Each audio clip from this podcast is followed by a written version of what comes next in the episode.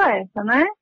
Então, assim, à medida que a transmissão cai e que e com, a, com a queda da transmissão, é, a redução dos casos graves, né, que era o, assim, o, o grande problema, né, era que os casos graves são uma proporção da quantidade de casos que acontece. Então, se a vacina conseguiu controlar esse, essa proporção, né, reduziu essa proporção de casos graves, então a gente já começa a pensar se a gente está evoluindo para um, um momento melhor.